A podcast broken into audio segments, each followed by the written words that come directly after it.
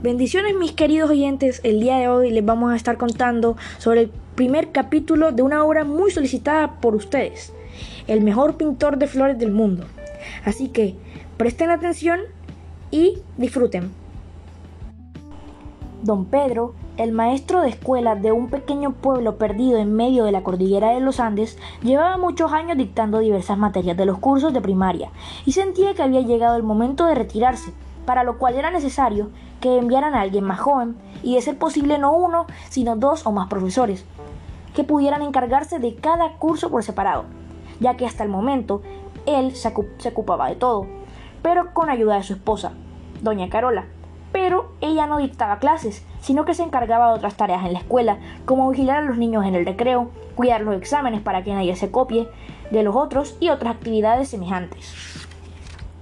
Por eso, la aparición de un hombre que contaba historias llamó la atención de los muchachos. Primero uno, luego cinco o seis, y al final un curso completo corría a la plaza para escuchar los cuentos de aquel viejo.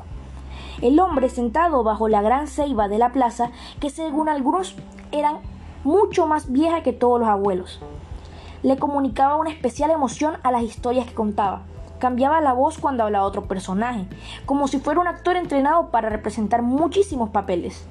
Don Pedro, el maestro, había observado desde cierta distancia todo este tiempo la forma como aquel hombre se expresaba, los gestos que hacía, los tonos y timbres que ponía su voz, y se había dado cuenta de que era muy difícil competir con él para atraer a sus alumnos. Sentía que en la última clase de la tarde los muchachos casi no ponían atención, puesto que querían salir corriendo tan pronto doña Carola tocaba la campana.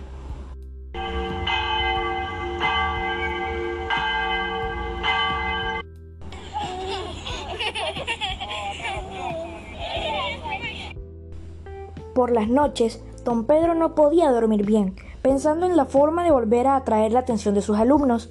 Sabía que la mejor manera de lograrlo aún estaba lejos de su comprensión. Difícilmente podía conseguir un buen resultado por medio de regaños o castigos, pero por otra parte a él le resultaba muy difícil cambiar o encontrar otras formas de expresión que atrajeran la atención de los muchachos, pues era un hombre mayor y ya no estaba en edad de aprender cosas nuevas ni de cambiar de actitudes.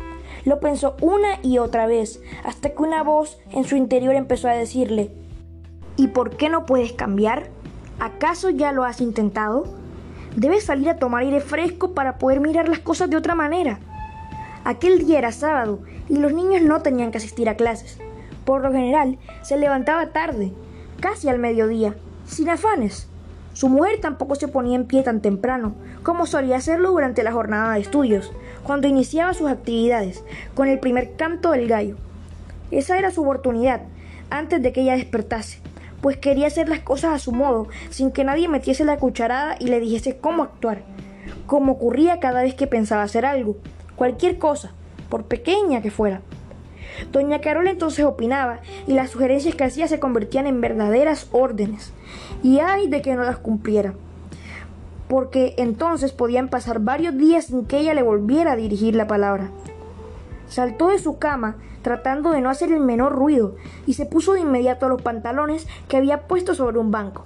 Metió los pies dentro de, dentro de sus alpargatas y se puso la camisa y el saco como si estuviese en una competencia de ver quién se vestía primero. Cuando doña Carola despertó, el viejo maestro ya se encontraba muy lejos de allí. Había salido del pueblo y se había metido por entre la espesura de unos matorrales.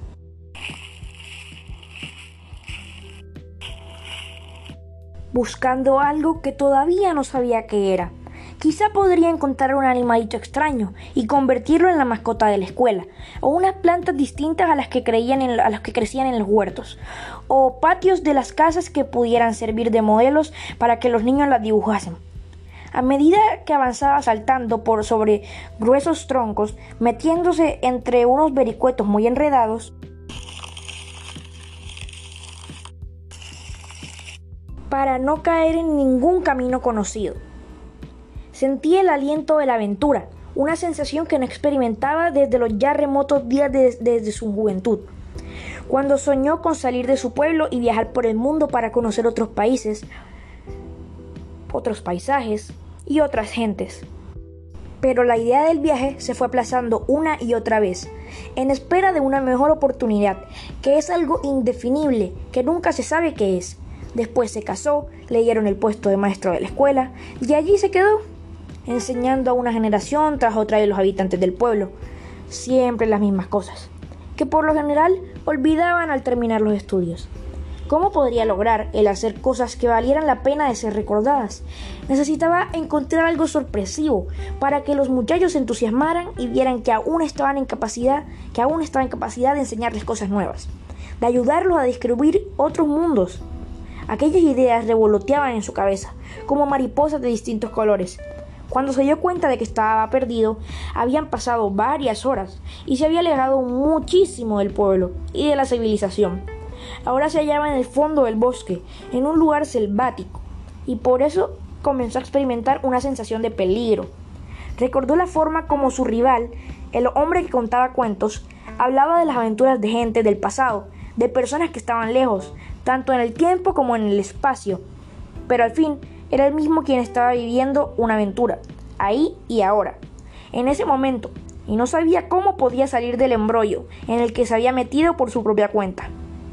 El impulso de avanzar y avanzar, de ir cada vez más lejos hacia lo desconocido, no le había permitido poner atención a los detalles de las plantas, a la observación de pequeños animales, tal vez de pájaros exóticos, de flores raras que habían en los alrededores, y fue entonces cuando decidió que lo mejor que podía hacer era regresar y caminar, mientras encontraba el camino para volver al pueblo. Podía recoger muestras de plantas, piedras de formas raras o mariposas de colores exóticos, por el tronco de un árbol subía una iguana o una salamandra, no estaba seguro. Tenía un color verde esmeralda muy intenso y unos ojos, y unos ojos enormes. Un animal curioso, pero ¿cómo podría llevárselo? Hubiera necesitado un canasto, una pequeña jaula o cualquier cosa. Ahora se daba cuenta de cómo al dejarse arrastrar por un impulso no había tenido la previsión de buscar una mochila, un costal o algo para recoger aquellas cosas con las que había soñado encontrarse. Caminó y caminó, por mucho tiempo.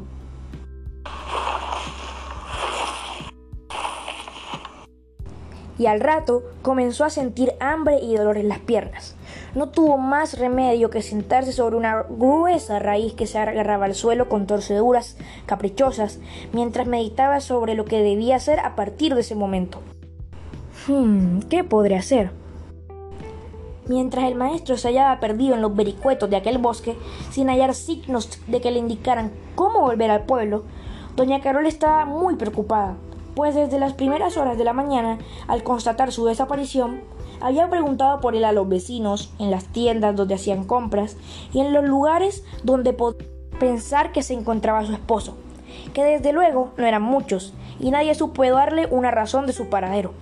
Muy angustiada, decidió llamar entonces a, un, a su grupo de alumnos, entre los cuales se encontraba Jacinto, un muchacho vivaz e inteligente, que siempre se destacaba como el más capaz y de más iniciativa entre sus compañeros.